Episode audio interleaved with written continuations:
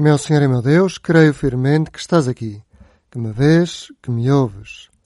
Adoro-te com profunda reverência. Peço perdão dos meus pecados e graça para fazer com fruto este tempo de oração.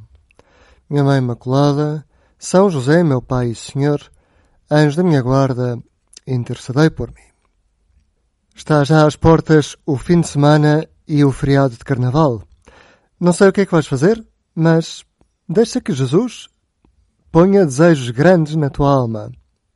E hoje vamos começar pedindo ao Senhor que encha este tempo de oração da sua presença. Senhor Jesus, vemos-te presente neste tempo de oração. Sabemos que estás conosco, que nos ouves, que me vês, que me ouves.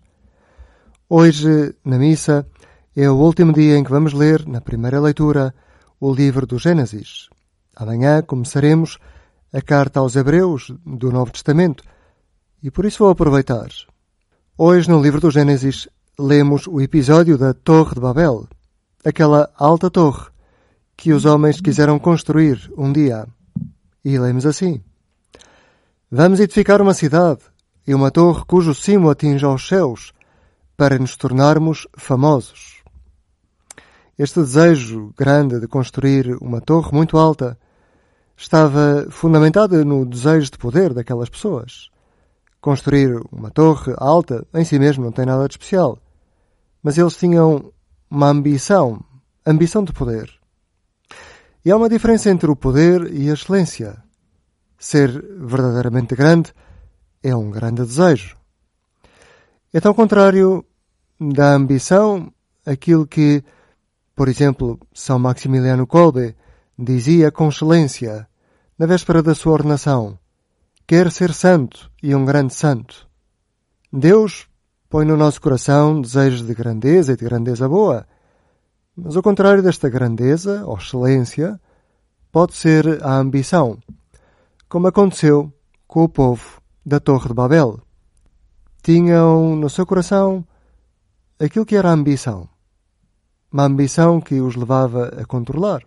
De facto, aquilo que no Gênesis se chama Torre de Babel parece ter correspondência com uma descoberta arqueológica feita em 1917.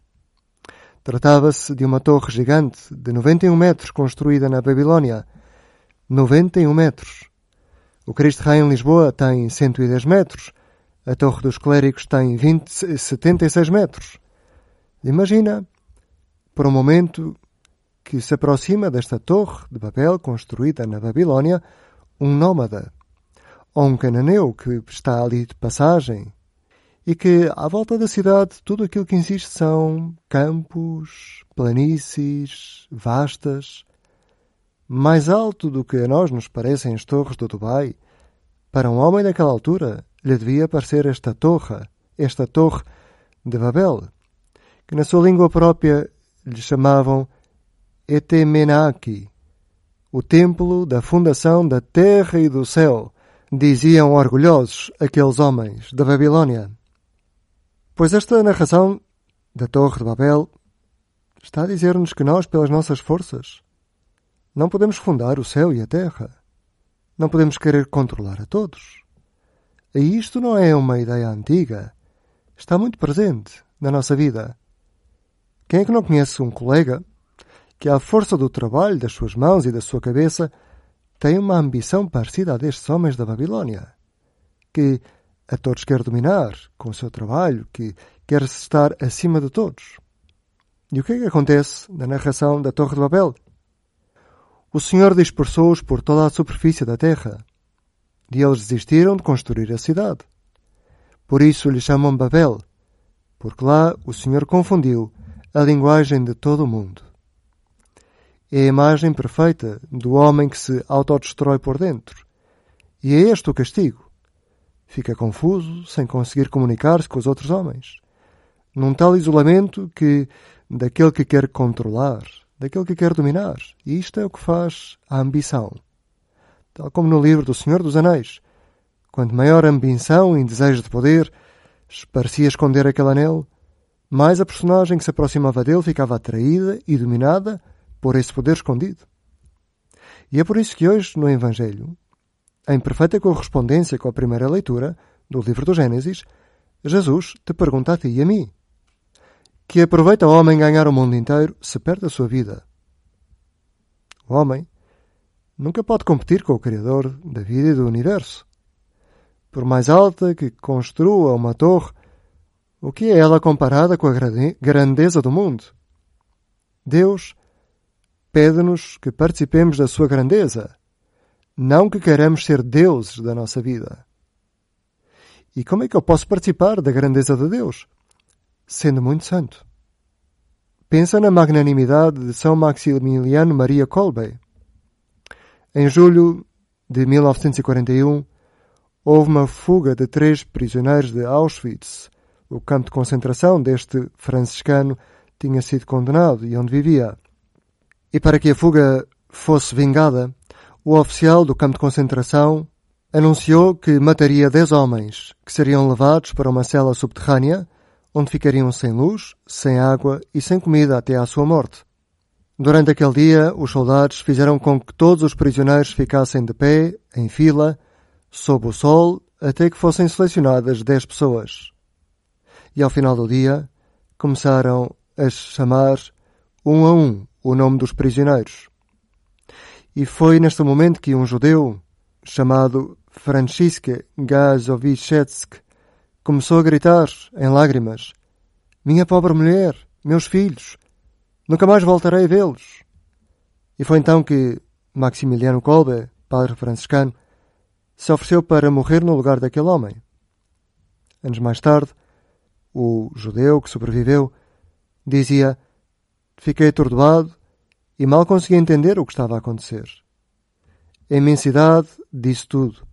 Eu, condenado, devia viver porque outra pessoa voluntariamente oferecia a sua vida por mim. Um estranho. Era um sonho ou uma realidade? Era alguém com a alma parecida à tua, Jesus.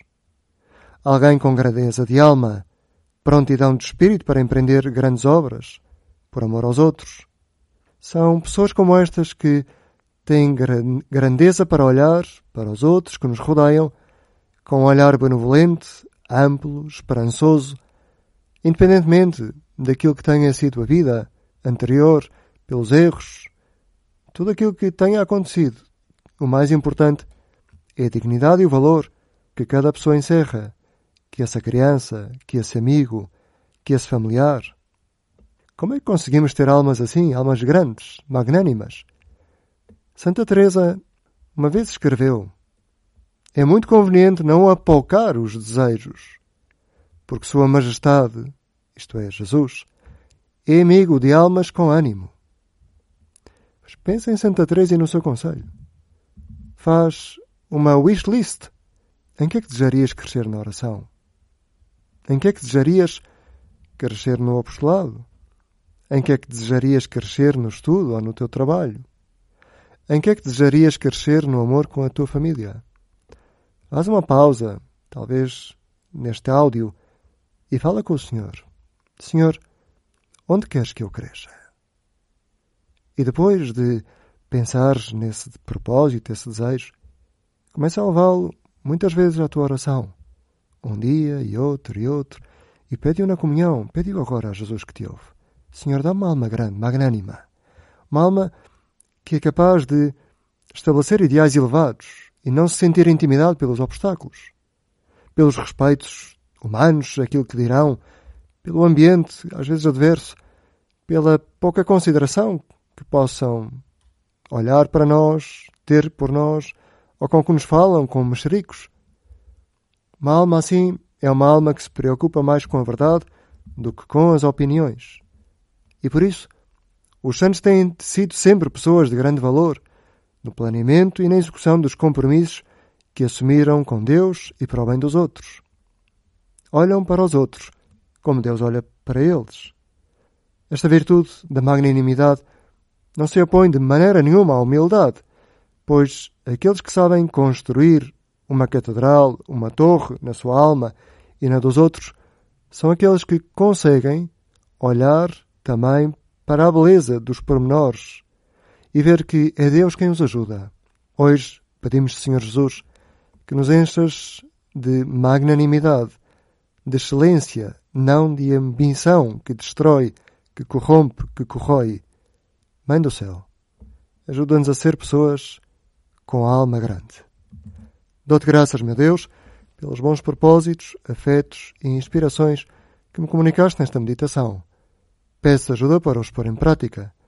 Minha Mãe Imaculada, São José, meu Pai e Senhor, anjo da minha guarda, intercedei por mim.